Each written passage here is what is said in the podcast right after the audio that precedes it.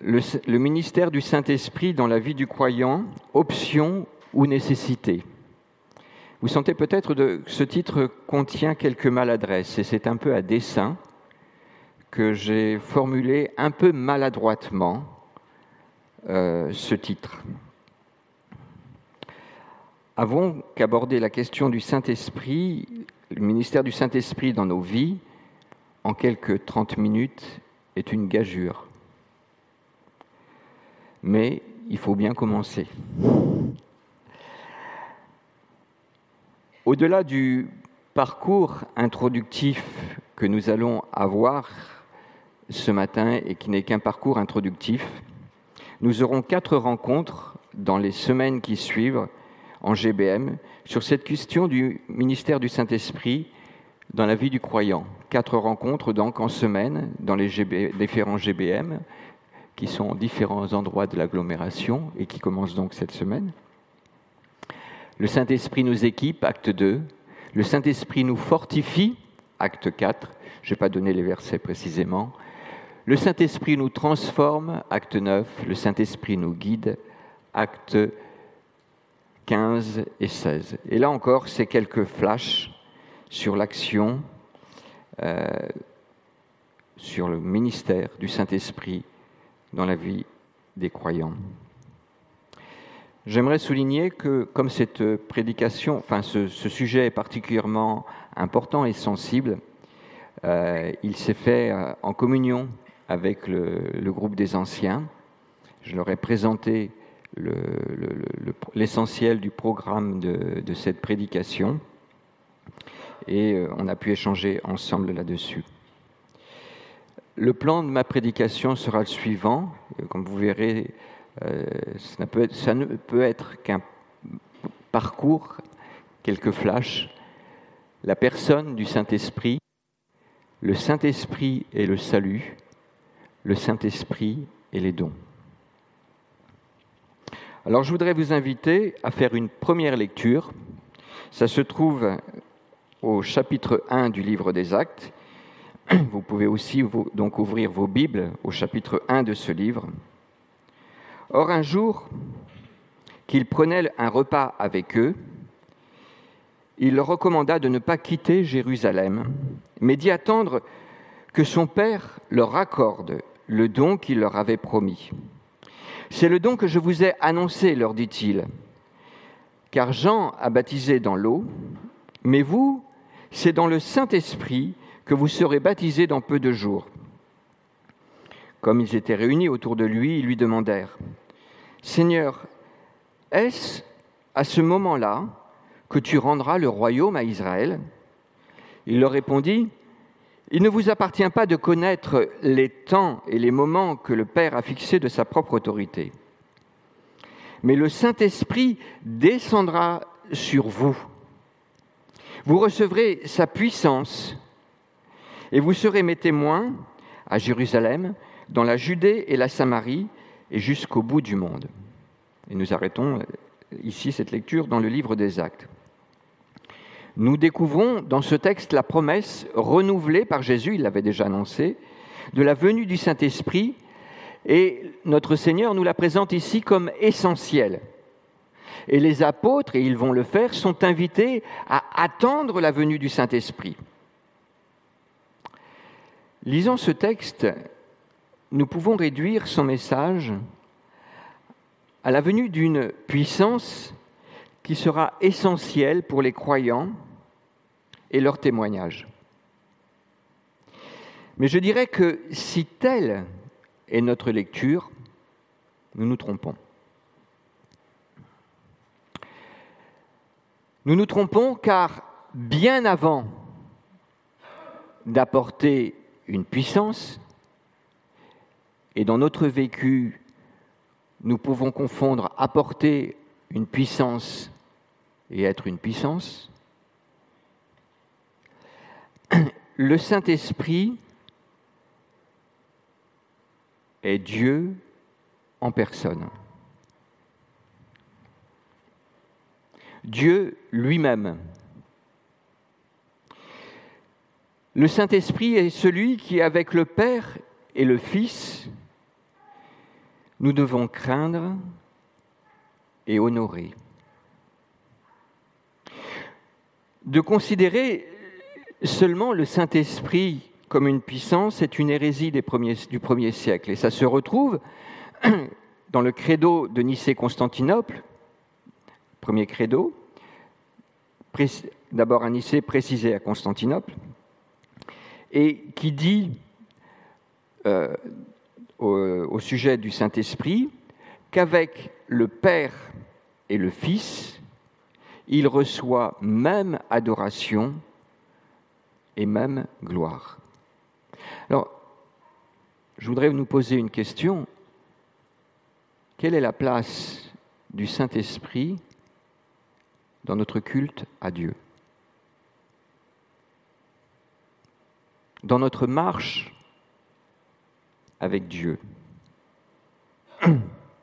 dans notre face-à-face avec Dieu.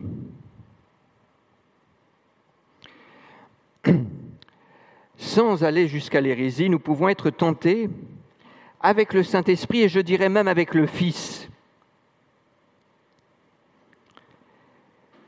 De résumer les personnes divines à leur œuvre, à leur ministère dans nos vies résumer Jésus à son œuvre à la croix et aux bénéfices que nous en tirons. Et résumer le Saint-Esprit au ministère qu'il pourrait exercer parmi les croyants, qu'il exerce parmi les croyants. Et puis alors, si nous ne comprenons pas grand-chose de ce ministère, nous pouvons aussi le placer sous le boisseau que le Saint-Esprit est Dieu se prouve purement et simplement dans la formule baptismale que Jésus nous a donnée. Jésus a dit, baptisez-les au nom du Père, du Fils et du Saint-Esprit.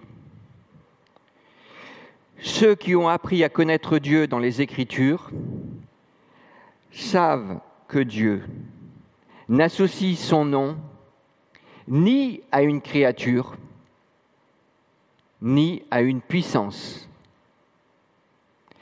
Cette simple formule, au nom du Père, du Fils et du Saint-Esprit, prouve purement et simplement que notre Dieu est un seul Dieu en trois personnes, le Père, le Fils et le Saint-Esprit.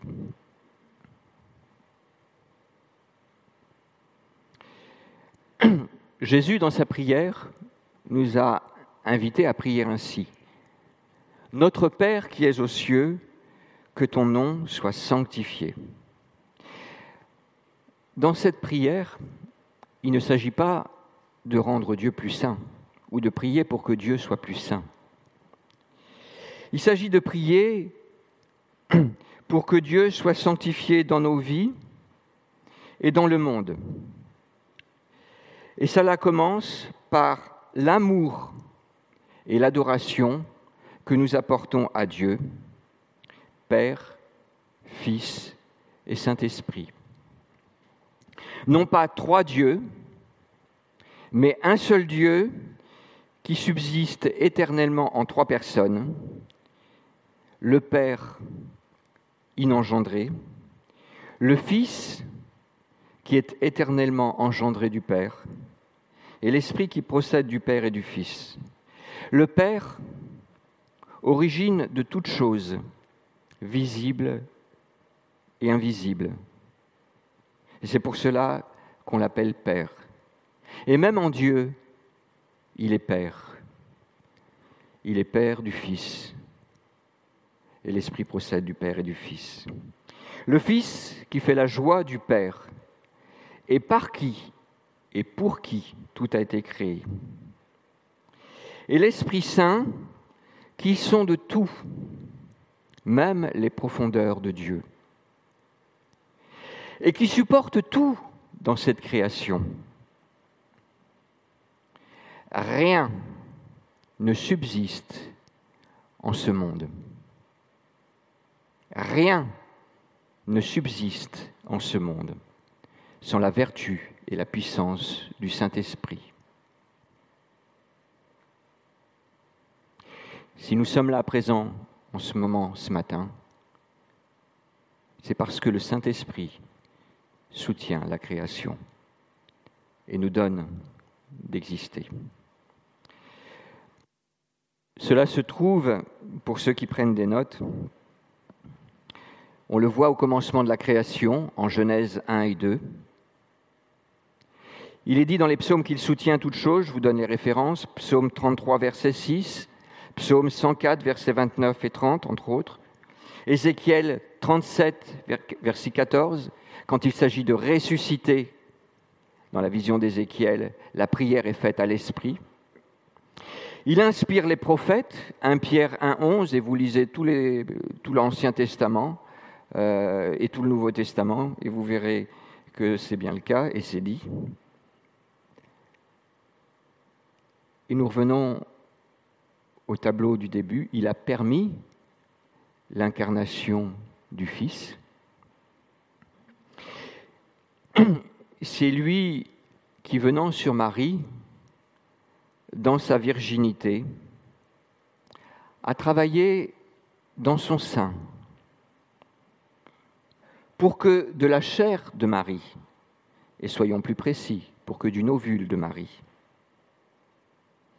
soit conçu un enfant qui, à juste titre, peut être appelé fils de Dieu et fils de Marie.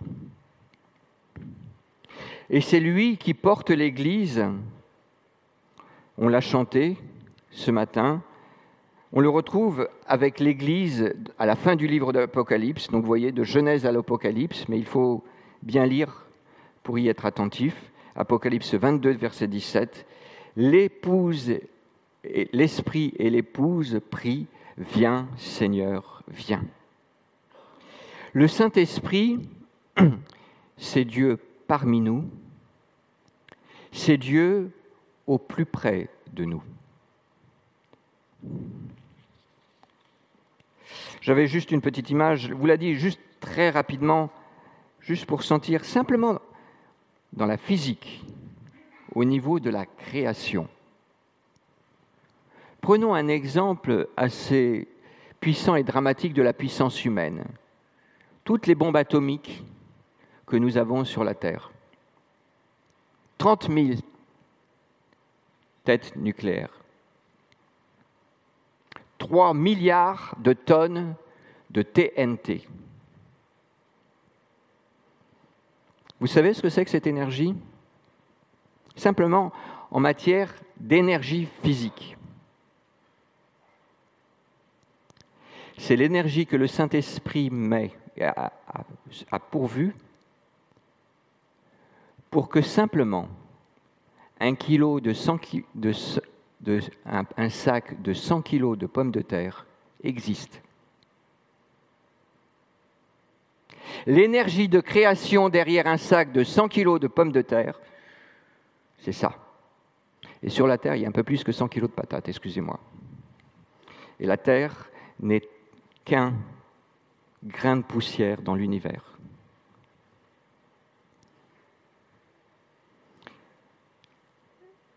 Le Saint-Esprit et le salut.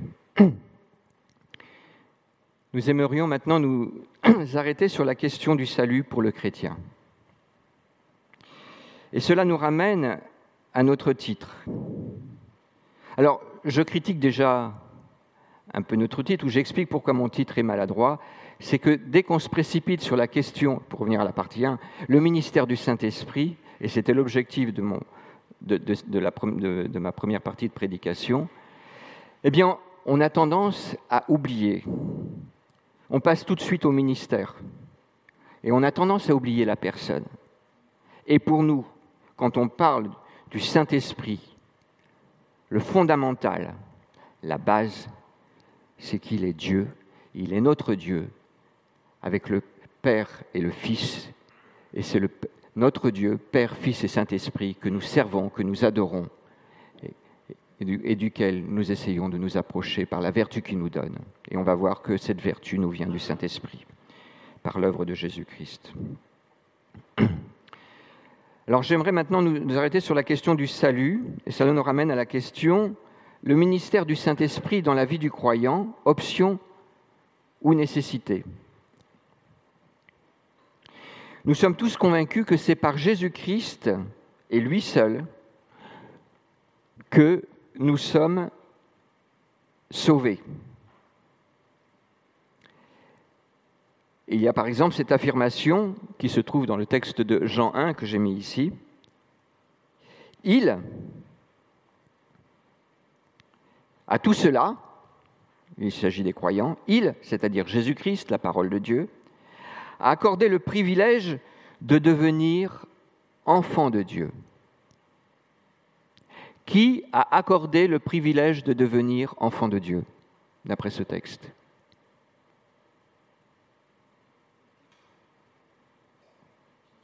Jésus. Mais dans ce texte, si vous regardez au verset 13, à la fin, il est question de naître de Dieu.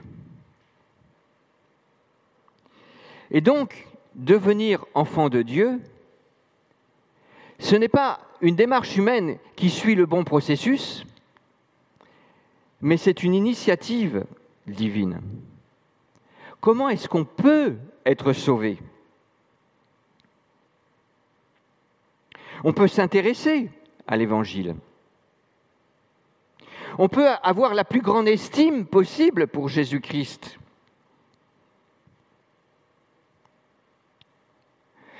On peut même vouloir dire placer notre confiance en lui. Mais cela ne suffit pas. L'homme ne peut pas se sauver lui-même, même en faisant le meilleur choix, le choix du salut. Il ne suffit pas de savoir que Jésus est mort sur la croix pour sauver les hommes de leurs péchés pour être sauvés. De quoi sommes-nous capables finalement? On peut seulement reconnaître notre misère, et reconnaître que Dieu a fait le nécessaire. Et là encore, en sommes-nous vraiment capables? Nous sommes tellement imbus de nous-mêmes, tellement sûrs naturellement que finalement, ce que l'on fait, c'est pas si mauvais que ça. Le péché nous a enfermés dans l'autosuffisance. Nous sommes, comme des dieux autonomes, décidant de ce qui est bien et de ce qui est mal. Ainsi enfermé, naturellement, l'homme est prisonnier de lui-même. Et rien n'est impossible si Dieu n'intervient pas dans notre vie. Le message de Jésus, s'il est vrai, nous reste naturellement extérieur. C'est un message que nous entendons, mais quand nous regardons la parabole du semeur, au pire, nous l'ignorons. Et au mieux, je dirais naturellement, nous le trouvons intéressant. Mais il faut bien plus que cela. Il faut naître de Dieu, naître à une vie nouvelle. Et il n'y a que Dieu qui puisse opérer cela. Il y avait du temps de Jésus un homme religieux, un croyant sincère. Un homme qui estimait profondément Jésus. Il s'appelait Nicodème. Nous, lisons dans l'évangile de Jean au chapitre 3, il y avait un homme qui s'appelait Nicodème, membre du parti des pharisiens. C'était un chef des Juifs. Il vint trouver Jésus de nuit et le salua en ces termes. Maître, nous savons que c'est Dieu qui t'a envoyé, que nous, pour nous enseigner, qu'à ne saurait accomplir les signes miraculeux que tu fais si Dieu n'est pas avec lui. Jésus lui répondit, Vraiment, je te l'assure, à moins de renaître d'en haut, personne Personne ne peut voir le royaume de Dieu. Comment un homme peut-il naître une fois vieux? s'exclama Nicodème. Il ne peut tout de même pas retourner dans le ventre de sa mère pour renaître. Nicodème s'est retrouvé confronté à ses propres limites. Il n'y comprenait plus rien. Et Jésus lui apporte la réponse. Vraiment, je te l'assure, reprit Jésus, à moins de naître d'eau, c'est-à-dire d'esprit, personne ne peut entrer dans le royaume de Dieu. Ce qui naît d'une naissance naturelle, c'est la vie naturelle humaine. Ce qui naît de l'esprit est animé de l'esprit, est animé par l'esprit. Ne sois donc pas surpris si je t'ai dit, il vous faut renaître d'en haut. Le vent souffle où il veut, tu en entends le bruit, mais tu ne sais ni d'où il vient, ni d'où il va. Il en est ainsi pour quiconque est né de l'Esprit. Il faut que Dieu intervienne dans nos vies. Et c'est l'Esprit Saint, lui seul, qui peut nous faire naître au salut, à la vie du royaume de Dieu. Nicodème, quand il a entendu cela, je ne l'ai pas mis à l'affichage, mais vous le lisez à la suite du chapitre 3, reste toujours perplexe. On lit Nicodème repris. Comment cela peut-il Et Jésus va poursuivre, ça nous est rapporté dans la suite du texte, l'explication.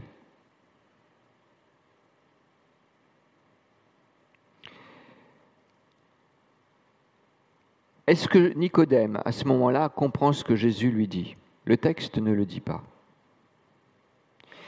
Nous retrouvons Nicodème à la croix. Il viendra prendre soin du corps de Jésus, s'associant ainsi à son opprobre.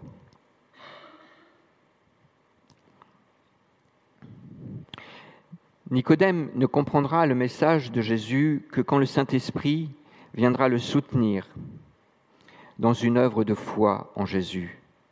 C'est là une œuvre secrète qui se passe au plus profond du cœur.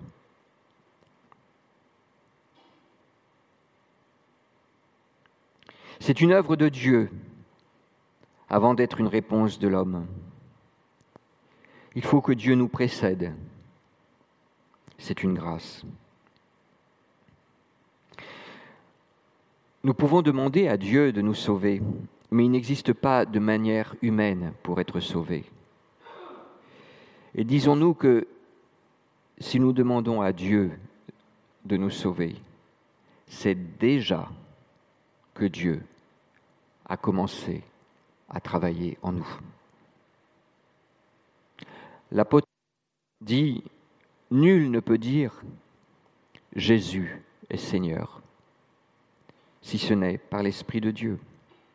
Et l'apôtre Paul, dans le texte que je vous donne ici, pourrez le relire, c'est dans Romains 8, nous explique que le Saint-Esprit est plus que fondamental dans la vie du croyant. Il dit au chapitre 8, verset 9, Si quelqu'un n'a pas l'Esprit de Christ, il ne lui appartient pas. Et plus loin, vous avez reçu un esprit qui manifeste que vous êtes des fils adoptifs de Dieu. Car c'est par cet esprit que nous crions Abba, c'est-à-dire Père. En fait, souvent nous sommes au bénéfice d'une action de l'esprit en nous, mais nous ne la reconnaissons pas. Alors, si nous revenons au titre de J'ai proposé à la prédication, le ministère du Saint-Esprit dans la vie du croyant, option ou nécessité, c'est une deuxième maladresse. Bien sûr, ce n'est pas une option. Et l'intention du titre, c'était aussi de rendre compte de ce clivage qu'on peut trouver dans le monde évangélique où on se dit les dons du Saint-Esprit, est-ce que c'est une option? Est-ce que c'est une nécessité? Le ministère du Saint-Esprit dans la vie du croyant, ce n'est pas une option, mais le mot n'est pas suffisant. L'œuvre du Saint-Esprit dans le croyant, ce n'est pas quelque chose qu'il faudrait chercher à tout prix. c'est quelque chose qui est d'essentiel, premier, fondamental. Sans cette œuvre, il n'y a pas de croyant, pas de chrétien du tout, juste un discours sur Dieu et sur Jésus. Et alors, ce ne sont que des mots, des phrases qui sont prononcées.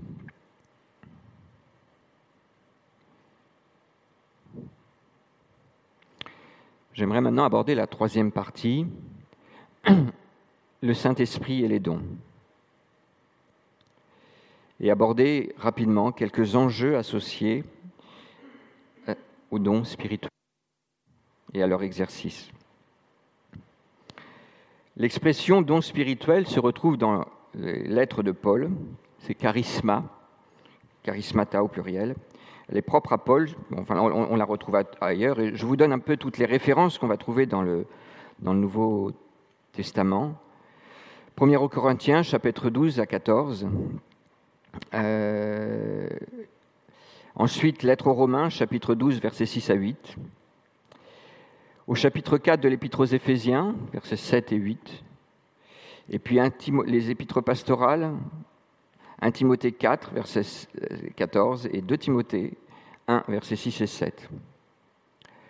On trouve aussi un autre texte euh, en 1 Pierre qui nous parle des dons, avec cette expression. Quand nous utilisons le mot don, en fait, on peut louper un peu ce dont il s'agit. Le mot don est tellement banalisé. Vous voyez, quand vous entendez charismata, charisma, il y a le mot charis, la grâce. Donc il s'agit de grâce du Saint-Esprit. Cette expression, quand on regarde son usage dans le Nouveau Testament, elle peut renvoyer soit à des opérations extraordinaires de Dieu, ou bien à des ministères spécifiques que Dieu suscite, que le Saint-Esprit suscite dans l'Église. En particulier le texte d'Éphésiens 4, mais d'autres. J'ai donné là des références, mais en fait, il faut aller voir aussi dans tous les évangiles et les actes des apôtres pour regarder toutes ces manifestations extraordinaires. Et disons-nous bien que tous les miracles de Jésus sont des dons, des expressions, des manifestations de l'Esprit. Il est dit de Jésus qu'il a reçu dans son humanité l'Esprit sans compter. Jésus, dans son ministère, n'est pas exceptionnel, mais il est prototype, le premier. C'est en tant qu'homme, dans son humanité, revêtu de la puissance du Saint-Esprit, qu'il manifeste tous ces miracles.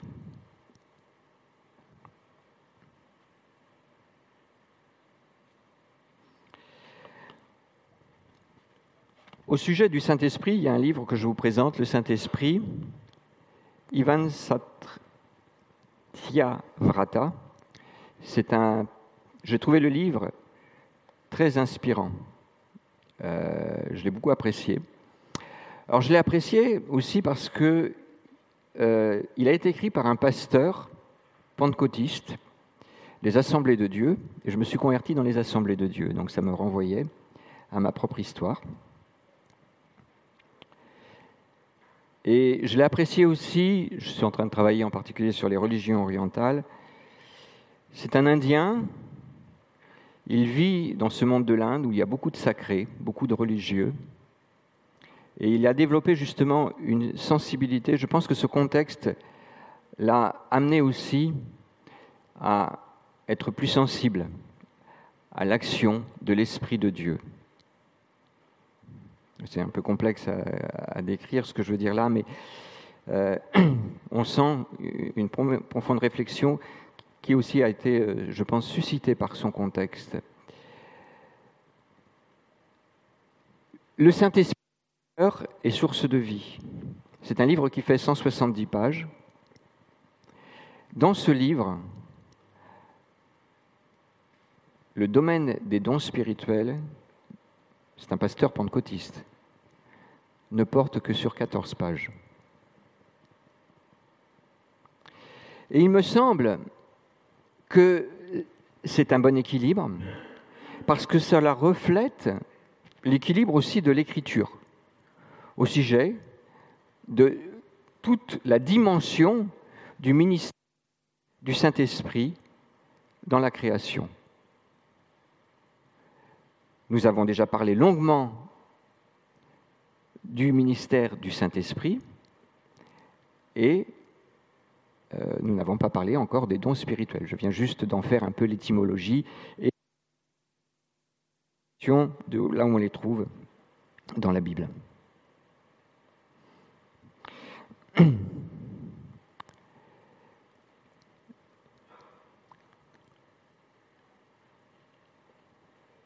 Je vous ai dit que je me suis converti dans les assemblées de Dieu. Je me suis fait baptiser dans ces églises le 1er juin, dans cette église, 86 Courberia, le 1er juin 1986.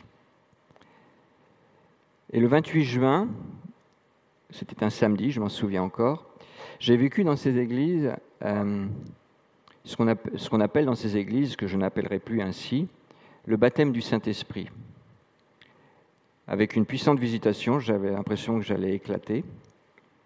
Et j'ai ce qu'on appelle le, parler en langue à ce moment-là. J'ai revisité euh, le livre de John Stott. Le Saint-Esprit, baptême et plénitude m'a beaucoup aidé dans la relecture de, ce que j'avais pu vivre et, dans, dans l'interprétation aussi de, ce que j'avais pu vivre. Je ne nie pas la possibilité du parler en langue. Vous pourrez demander à Anne, je pense qu'elle ne m'a jamais entendu parler en langue. Euh, je ne nie pas cette expérience je suis très prudent, je pense que vous allez voir dans les quatre points que j'évoque. Et, puis c'est difficile à reconnaître aussi sur euh, la valeur que ça peut avoir et juger de ce qui est bon. Quand vous avez une prophétie, dans l'Ancien Testament, c'est assez clair. Euh, le critère que Dieu nous donne est assez simple. Hein. Si ça s'accomplit, ça vient de Dieu. Puis si ça s'accomplit pas, bah, c'est un faux prophète. Sur le parler en langue, comme on n'y comprend rien, c'est un peu plus dur de savoir ce qui s'y passe. Je vous propose maintenant quatre euh, critères de... Mais je retiens quand même de cette expérience une amitié avec le Saint-Esprit et une attention à ce qu'il veut faire dans nos vies.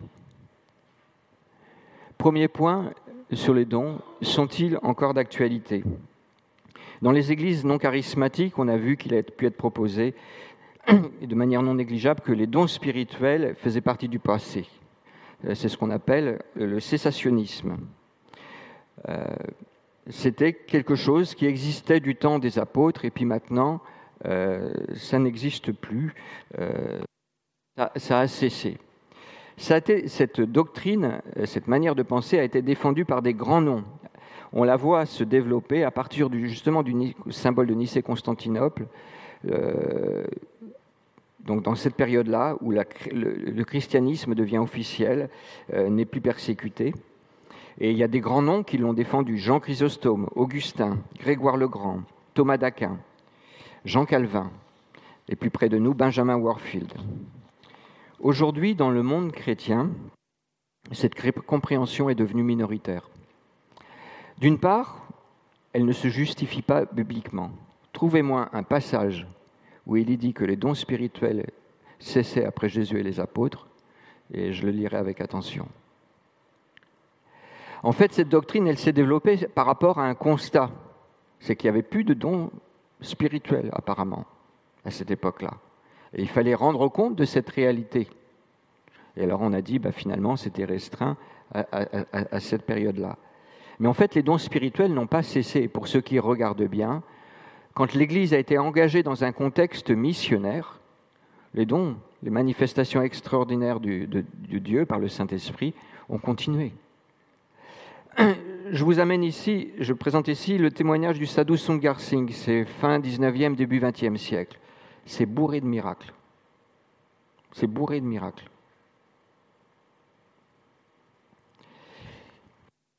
De nous, euh, euh, vidéo qui, correspond à un témoignage que nous entendons couramment, combien d'amis musulmans découvrent le Seigneur de manière miraculeuse par des rêves et des visions et des miracles. Donc les dons sont toujours d'actualité et la position des, anciens n'est surtout pas cessationniste. Nous reconnaissons l'actualité des dons euh, et euh, cette actualité des dons est surtout, on, la voit souvent en contexte missionnaire, et disons-nous bien que nous sommes de plus en plus dans un contexte missionnaire.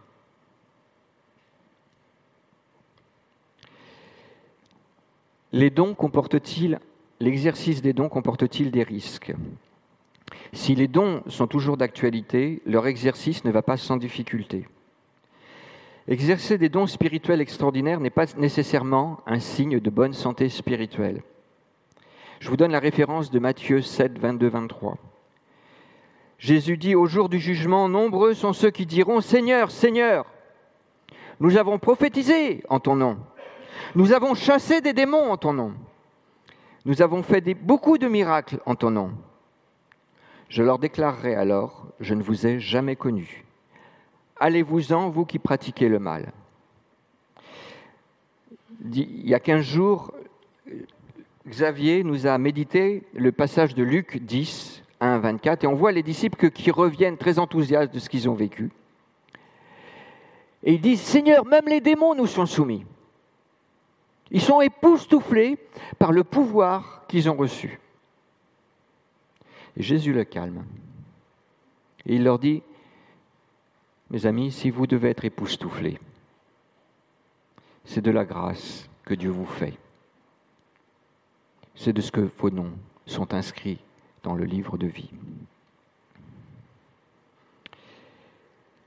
Existe-t-il des critères de discernement au sujet des dons spirituels? Y a-t-il une hiérarchie dans les dons? Des dons à rechercher à tout prix oui, nous répond l'apôtre Paul. Le don par excellence, il y consacre tout un chapitre, le don spirituel par excellence, c'est l'amour. Et ce chapitre est encadré par les deux chapitres 12 et 14. Mais le sommet, c'est l'amour. Et on pourrait dire à côté de cela, finalement, ce que nous devons rechercher en premier lieu, c'est le fruit de l'esprit. Galates 5, 22. Voilà ce que Dieu nous invite à poursuivre. L'amour, la joie, la paix, la patience, l'amabilité, la bonté, la foi, la douceur, la maîtrise de soi. Alors, quelle attitude privilégiée à leur égard? Et ce sera mon mot de la fin, je le résumerai avec une expression, une obsession bien orientée, une disponibilité attentive. Si nous devons être obsédés par la recherche des dons spirituels, ce n'est pas quant à leur pouvoir, quant à leur manifestation extraordinaire, L'obsession à laquelle nous sommes invités, c'est la recherche de notre conformité à notre Seigneur Jésus-Christ. L'humilité, la douceur, l'amour, la recherche de la communion, le fruit de l'esprit. Voilà une saine obsession qui ne nous laissera jamais au chômage. Ce sera une sainte obsession c'est-à-dire porté par le Saint-Esprit, et non pas par un certain fanatisme, Elle ne s'épuisera pas. Une obsession, ça s'épuise naturellement dans les ressources humaines. Elle ne s'épuisera pas dans les ressources humaines, parce qu'elle viendra puiser aux ressources du Saint-Esprit. Et elle nous rendra disponibles à la dépendance de Dieu. Et alors, elle nous rendra disponibles pour tous les dons que Dieu veut nous accorder personnellement et en Église, y compris les dons extraordinaires dont nous avons besoin, mais qui ne se fabriquent pas, qui ne se commandent pas, qui se reçoivent et qui se discernent avec une hiérarchie, l'amour, la joie, la paix. Je reviens au premier tableau en finissant. Jésus a été baptisé, il a reçu la puissance du Saint-Esprit. Où l'Esprit l'a-t-il conduit? Au désert, pour être tenté par le diable, dans un chemin d'humilité. Et le diable, si vous regardez bien, lui a proposé du pouvoir. Mais Jésus a choisi l'humilité, la douceur. Je tiens à m'excuser parce que j'ai pris du temps. Je vous invite à prier courtement et je rends la parole à, Suzanne et, à Noémie. Merci Seigneur pour euh, ton amour qui nous précède depuis toute éternité, ta bonté, ta générosité. Pardon pour toutes tes erreurs, toutes nos erreurs à nous. Donne-nous de grandir devant toi. Donne-nous de cultiver par-dessus tout l'amour, la paix, la joie. Donne-nous de te servir et de t'honorer. Souffle, Esprit de Dieu souffle sur nous pour nous rendre de plus en plus conformes à ton Fils Jésus-Christ, à nous oublier nous-mêmes, à nous laisser consumer par le feu de ton amour et à te servir. Amen.